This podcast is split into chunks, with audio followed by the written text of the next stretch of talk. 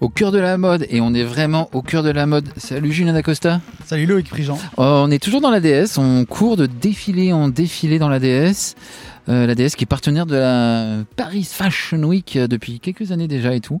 Euh, et aujourd'hui, j'avoue que le massage patte de chat du siège avant, il servait à quelque chose.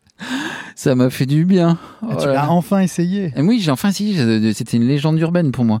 Et euh, je l'ai bien essayé et c'était, euh, ça m'a bien détendu après. Il y a eu certains défilés qui, qui sont parfois un peu. Euh, tu, peux ressortir un peu tendu de certains défilés tellement il y a du monde et tout. J'ai l'impression que des fois qu'on fait cinq anniversaires par jour. Ouais, c'est un peu ça, ouais. Tu vois? Que de, enfin, c'est vraiment beaucoup de monde, des grappes de gens des euh, toutes sortes de choses.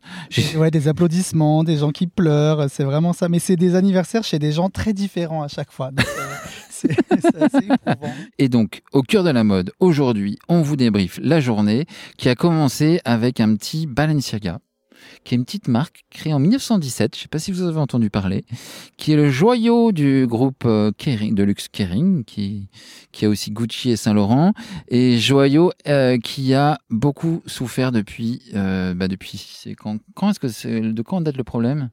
Octobre? Depuis octobre, il y a eu, octobre ou novembre? Sortie de deux simultanée de deux campagnes publicitaires, l'une pour des objets pour Noël et une autre pour une marque pour une ligne pardon qui s'appelait Garde-robe, qui était une ligne un peu plus classique.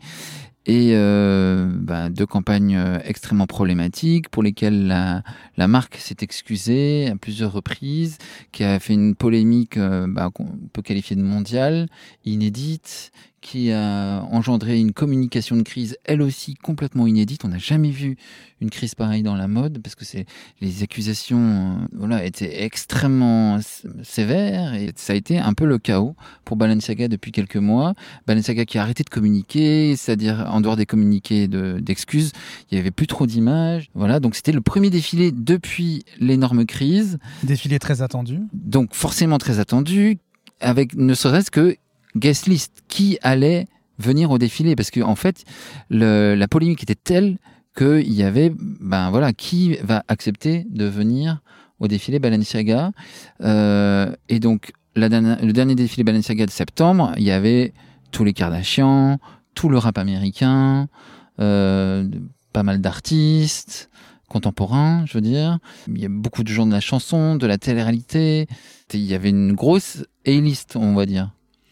Et c'est vrai que là, aujourd'hui, euh, ben, c'était réduction de la voilure. Déjà, on était le lieu du défilé. Tu, connaissais celui toi Tu déjà fait des défilés là? Non, je crois pas, non. T'avais jamais fait non, non, non. C'est là on voit la génération. Donc c'est au Carrousel du Louvre. Le Carrousel du Louvre, c'est, je pense qu'ils ont dû l'ouvrir à un moment de la pyramide du Louvre. Euh, c'est-à-dire que c'est le truc central idéal des défilés parisiens au milieu des années 90. Donc moi, quand j'ai commencé la mode, c'était le premier défilé que j'ai jamais vu de ma vie. C'est au Carrousel du Louvre, un défilé Dior. Et la salle, donc c'est multisalle, c'est un espèce de lieu euh, vraiment très près de l'entrée du, vous savez, la pyramide inversée qu'il y a sous le Louvre. Il y a trois ou quatre euh, salles assez polyvalentes qui permettaient des, défilés. Nous étions dans la salle euh, qui a vu, par exemple, le défilé Chanel avec Nicole Kidman, le tapis rouge défilé un peu mythique. Et d'ailleurs, assis, assise à la place de Nicole Kidman, il y avait la chanteuse Isolt, dans un grand manteau noir haute couture, dans des grandes lunettes, euh, comment on appelle ça, wraparound. Miroir, ouais, des miroirs, mouches, euh, or. Euh, et des chaussures euh, très impressionnantes aussi. Enfin, Isolde, elle était comme ça, elle trônait en impératrice du défilé Balenciaga. Donc le décor a été voulu par Demna. Alors je dis Demna, c'est donc le créateur qui est derrière Balenciaga. Et je dis pas ça par familiarité, c'est juste qu'il il souhaite vraiment être appelé Demna, comme euh, vous appelez Prince Prince ou Madonna Madonna. C'est un choix artistique, euh, c'est une revendication à lui d'être appelé comme ça. Donc il a baissé le plafond du carrousel du Louvre, de la salle où on était. Donc on était dans un... Je pense ça, ça aurait pu être une pièce normale de, de studio, d'un studio de mode et absolument tout, sauf les, les fauteuils étaient noirs, fauteuils individuels, pas des bancs, euh, podium très large, et tout est beige. C'est-à-dire que c'est pas, enfin c'est blanc mais blanc pas, blanc optique, un beige, euh, et donc tout est en, toile, c'est-à-dire le tissu qui vous sert quand vous êtes en haute couture, quand le, grand couturier donne ses dessins et que les ateliers font la, première ébauche, la première esquisse euh, de, en volume. Elle est faite en toile, donc dans un tissu qui est d'une cotonnade en gros. Hein. et donc cette cotonnade était partout. Voilà, on vous rappelle qu'on est dans une maison fondée en 1917 par Cristobal Balenciaga, qui est une maison de haute couture. Quoi. On revient pas à zéro, mais on remet à plat l'histoire de la maison. quoi. C'est pas une maison née en 2015, elle a eu l'arrivée de Demna, c'est une maison fondée en 1917. Oui, c'est ça. Là, c'est un décor euh, totalement à l'opposé de ce qu'on a pu voir euh, auparavant. Auparavant, on était sur des euh, mises en scène assez spectaculaires et, là, on était sur quelque chose de très discret et très sobre, puisque effectivement, ce matin, Balenciaga marchait sur des œufs. Complètement. Le premier morceau de musique, c'est d'habitude les, derniers morceaux de musique de Balenciaga étaient soit très très très forts, vraiment des, des, des attaques euh, nerveuse. Enfin, moi, j'ai. Terrifiante, terrifiante. Terrifiante, c'était le mot qu'ils eux-mêmes employaient. Moi, le défilé d'il y a un an pile qui correspondait à la, à la première offensive de Poutine contre l'Ukraine. Euh, c'était un défilé qui était un, un assaut sur l'essence, qui était vraiment, c'était une, énorme turbine avec une tempête de neige, les mannequins qui étaient vraiment euh, lâchés comme ça dans, contre les éléments, avec une musique qui était complètement d'une tristesse infinie et ensuite d'une violence infinie. J'avais fait littéralement des exercices de respiration pour pas paniquer, moi. ça m'était jamais arrivé, quoi. C'était une mise en scène très très impressionnante. Et là, on était dans quelque chose de l'opposé. Euh, voilà, l'opposé très minimal, des chaises qui auraient pu être des chaises de bureau noire, toute simple. Et euh, pas mal de rangs quand même. On était sur euh, plus de 4 rangs, je crois. Donc euh, quand même ah, pas mal. tout le monde se regardait. Ouais, il y avait pas mal d'invités et le monde beaucoup de gens, qui était là. Beaucoup de gens sont venus. Oui, presse il y avait de la presse américaine. Toute la presse américaine était là quasiment. On a vu les plus grands journalistes de l'industrie. Donc on a pu croiser Vanessa Friedman du New York Times, Cathy Orin du New York Magazine, Anna Wintour du Vogue américain tout le monde s'est déplacé. Et Anna Wintour, ostensiblement habillée en Balenciaga, euh, une robe fleurie, il m'a semblé plissée, avec son Starbucks, hein, c'est ça elle avait son, Non, elle n'avait pas son Starbucks, mais en tout cas, ouais, effectivement, elle avait euh, son latte à la main, euh, elle, avait sa petite boisson. Donc, et le défilé, la collection, parlons de la collection. Alors moi, j'avais vu, j'avais eu la chance, j'avais assisté à des, des essayages. Euh, qui ont lieu dans les bureaux de Balenciaga, donc dans l'hôpital Laennec qui est près du Bon Marché pour les Parisiens. Il me semble qu'il y a quatre grandes catégories dans le défilé. Il y a une partie pantalon qui est pour moi la partie la plus réussie et qui est une partie très longue Vraiment, il a, une idée qu'il exploite et qu'il exploite et qu'il exploite. Et donc, c'est le pantalon. Donc, ça, il explique aussi dans la note qui était. Il y avait une note posée sur les fauteuils. Et donc, Demna explique à 6 ans, je suis en Georgie et mes parents me payent un pantalon chez un tailleur. Et j'ai même deux essayages. Et donc, c'est la première fois que je crée euh, un vêtement, selon moi, c'est ce pantalon à l'âge de 6 ans. Et donc, quand cet hiver, euh, il s'est retrouvé dans la tourmente, enfin, apparemment, il a commencé cette réflexion sur le pantalon avant que la polémique ne commence. Mais quand la polémique battait son plein, apparemment, Demna s'est un peu réfugié dans l'essence de ce qu'il aime le plus, c'est-à-dire couper des vêtements. Et donc, il est revenu à cette, ce point de départ qui était le pantalon. Et donc, le pantalon se retrouve comme un trompe-l'œil sur d'autres pantalons. Donc vous avez des pantalons qui sont doubles. Vous avez des vestes qui ne sont faites qu'en pantalon, en plein de pantalons. Donc vous avez les passants du pantalon, les poches du pantalon qui se retrouvent dans le mauvais sens en bas d'une veste. Des, comme ça, un espèce de, de jeu euh, sur le, le, haut du pantalon, un peu partout dans tous les sens. Les... C'est assez étonnant. Moi, je trouve que ça marchait vraiment hyper bien. C'est comme une nouvelle signature Balenciaga, comme un logo Balenciaga discret, sans écrire Balenciaga, sans faire non plus, euh, euh, sans en faire des caisses. Pour moi, ça va très bien avec cette espèce d'héritage haute couture que la maison se remet à marteler depuis qu'il y a eu deux défilés haute couture, donc depuis deux ans. Toi, t'as pensé quoi de ce premier passage avec Elisa Douglas, qui est la muse de, de Demna? Bah, c'est quelque chose de très safe, c'est quelque chose qu'on a déjà vu et je pense que c'est euh, c'est une volonté de commencer avec des classiques de la maison, de commencer avec des premiers passages noirs pour justement euh, marteler cette envie d'être discret cette saison et de pas commencer avec un passage euh, aussi fort que la saison passée qui leur a quand même posé beaucoup de problèmes. Oui, c'est ça. Et donc après, il y, a, plusieurs autres catégories, enfin catégories, parties de collection. Il y a une partie qui est, euh, donc ça commence par des, c'est comme des airbags en fait. C'est-à-dire que ce sont des, vestes, euh, des vestes de motocross ou des vestes de, qu'on pourrait dire de jogging. Euh, des vestes à capuche, quoi, des hoodies, et qui, qui semblent être habités par une structure intérieure gonflée. Alors, si j'ai bien compris au fitting, euh, ce qu'on ce que, ce qu'on m'a dit au fitting, c'est que tu peux la dégonfler et tout ça, et que c'est vraiment des airbags. Et donc, je pense que là, c'est vraiment un commentaire sur les chocs qu'on se prend, euh, la violence du monde, etc. Ensuite, il y a euh, vraiment euh, une partie avec des trenches, du trompe-l'œil. C'est-à-dire qu'il y a un trench, par exemple, qui est, qui est vraiment imprimé comme une fourrure.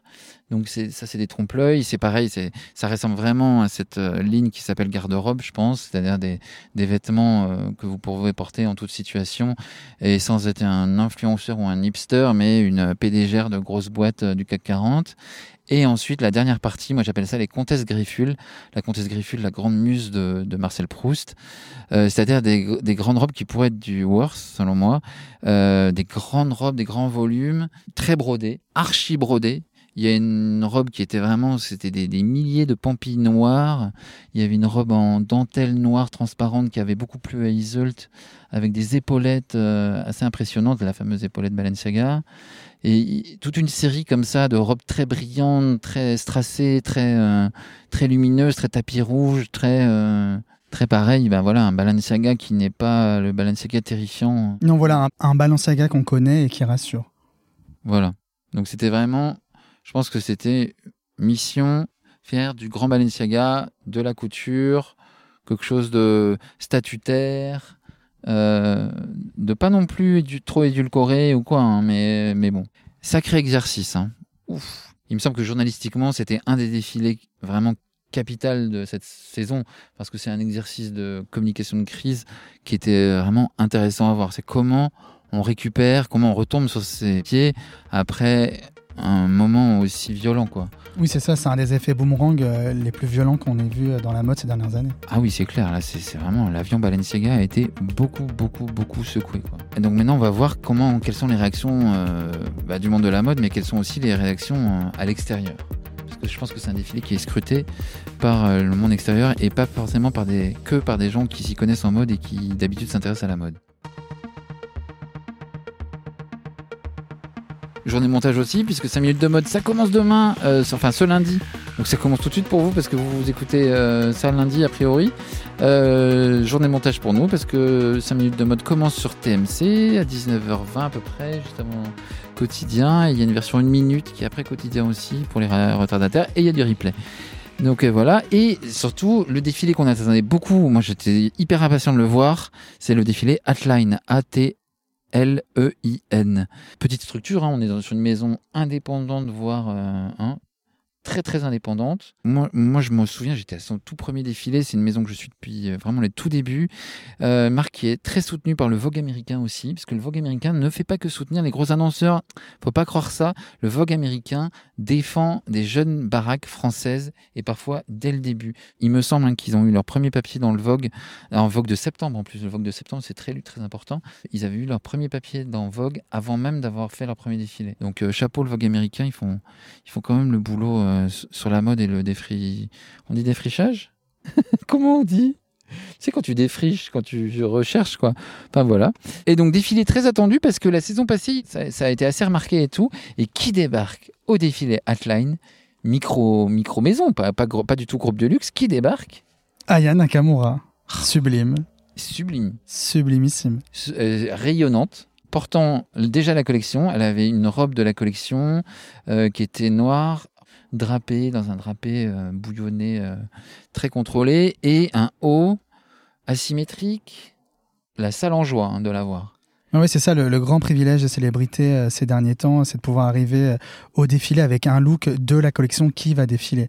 C'est-à-dire que ça, avant, c'était pas forcément automatique, maintenant ça le devient. C'était même interdit avant. C'est ça, ouais. Donc maintenant, en fait, le défilé commence déjà au moment où les célébrités arrivent, donc il faut rester alerte et bien regarder ce que les célébrités portent. Et c'est comme ça qu'on comprend qui est la célébrité la plus importante de la pièce. Et en tout cas, celle qu'il faut observer, c'est celle qui porte la collection euh, qui va défiler euh, dix minutes après. C'est quand même un sacré privilège. Parce qu'avant, en fait, les maisons avaient peur de la copie. Donc, faire sortir du studio un vêtement avant le défilé pour qu'il soit porté par une célébrité, ça, ça équivalait à, à, le donner à un faussaire quasiment pour eux. C'était vraiment impensable. Hubert de Givenchy, rappelle-toi, Hubert de Givenchy déchirait les vêtements, découpait les vêtements à la fin de la saison pour pas être copié. C'est pour ça qu'ils n'ont pas trop d'archives chez Givenchy. Est, on est passé de ça à non, non, c'est bon, vous pouvez euh, poser dans les fringues avant même le défilé. Ça, c'est euh, c'est vraiment un changement qui a, qui a, eu lieu depuis pas, pas très longtemps. Défilé hyper euh, body conscious, inspiré par une sculpture. Alors, on, a, parlé avec Antonin Tron, le créateur de Hatline, et c'est inspiré par une sculpture d'une femme, d'une femme en marche dans un grand drapé très très beau qui est à euh, Pompéi. Sculpture qui a un nom que j'ai oublié alors qu'il est. Ouais, ouais, c'est vraiment un héritier de euh, Azinalaya ou Hervé Léger. Euh, c'est très très près du corps, euh, très sensuel. Il maîtrise totalement tout ce qui est drapé. C'est le créateur. un jeune créateur prometteur qui aujourd'hui tient ses promesses et je pense que ça va être un des temps forts de la jeune création à Paris cette saison. C'était tellement beau, les couleurs et tout. Ah, Atline, ça veut dire Align, donc seul en allemand, et Atlantique. Donc, euh, parce qu'il est surfeur et qu'il se retrouve seul sur l'Atlantique, euh, voilà, quand même un peu chic comme idée de nom. Mais je crois que c'est un des seuls designers euh, de la Paris Fashion Week qui fait du surf, qui est surfeur. Ah ouais. Et du coup, les couleurs étaient, selon lui, inspirées par les couleurs de l'Atlantique en hiver et aussi ce que tu vois quand tu plonges sous l'eau. parce que quand tu surfes, apparemment, tu dois à un moment donné te retrouver sous l'eau. Et quand tu ouvres les yeux sous l'eau, c'était ces couleurs-là. Donc, c'est toutes sortes de bleus. De vert, ouais, il y a des algues. Des verts, oui, il y a des laminaires. Euh, non, franchement, c'est. Euh, c'était très beau, très sensuel. Il y avait une robe, l'avant-dernière robe en velours frappé, robe colonne, mais pas vraiment colonne parce qu'il y, a des, il y a des froncés dans tous les sens. Et elle avale la lumière, elle renvoie la lumière, tu sais pas ce qui se passe. C'était beau franchement, euh, sur une fille qui était mannequin, qui portait ça magnifiquement et tout, il y avait plein de choses très belles, très belles couleurs et tout ça. Fait que c'est bien, c'est ça, c'est ça aussi Paris. C'est pour ça que c'est les Jeux Olympiques à Paris, c'est que tu as des bonnes surprises, tu as des valeurs sûres, tu as toutes sortes de choses, quoi. C'est trop bien. Demain, grosse journée encore. c'est ça la Fashion Week, c'est que des grosses journées. Que des grosses journées. Demain, il y a Louis Vuitton euh, au Louvre. Alors Louis Vuitton qui a changé de jour euh, dans le calendrier de la Fashion Week, qui défilé pas le lundi, Louis Vuitton est défilé le mardi. Louis Vuitton traditionnellement termine euh, la, semaine des défilés et là tout d'un coup Louis Vuitton ne termine pas la Fashion Week. Ça perturbe beaucoup. Non, non, on n'a pas encore fini. Là, il nous reste quand même des gros défilés. Il y a encore Chanel, il y a encore Miu Miu, il y a encore du matos. Au cœur de la mode, c'est le podcast quotidien avec Julien Dacosta et ce qui reste de moi. Merci de nous écouter. Merci à Najim Moubarek qui fait le montage, euh, tout ça euh, si bien. Euh, et merci à tous les hardcore qui nous écoutent et qui nous marquent sur les stories. Envoyez-nous plein de stories et de commentaires, on adore ça. Ouais, on vous kiffe, on vous aime. Des bisous. Salut. Ciao.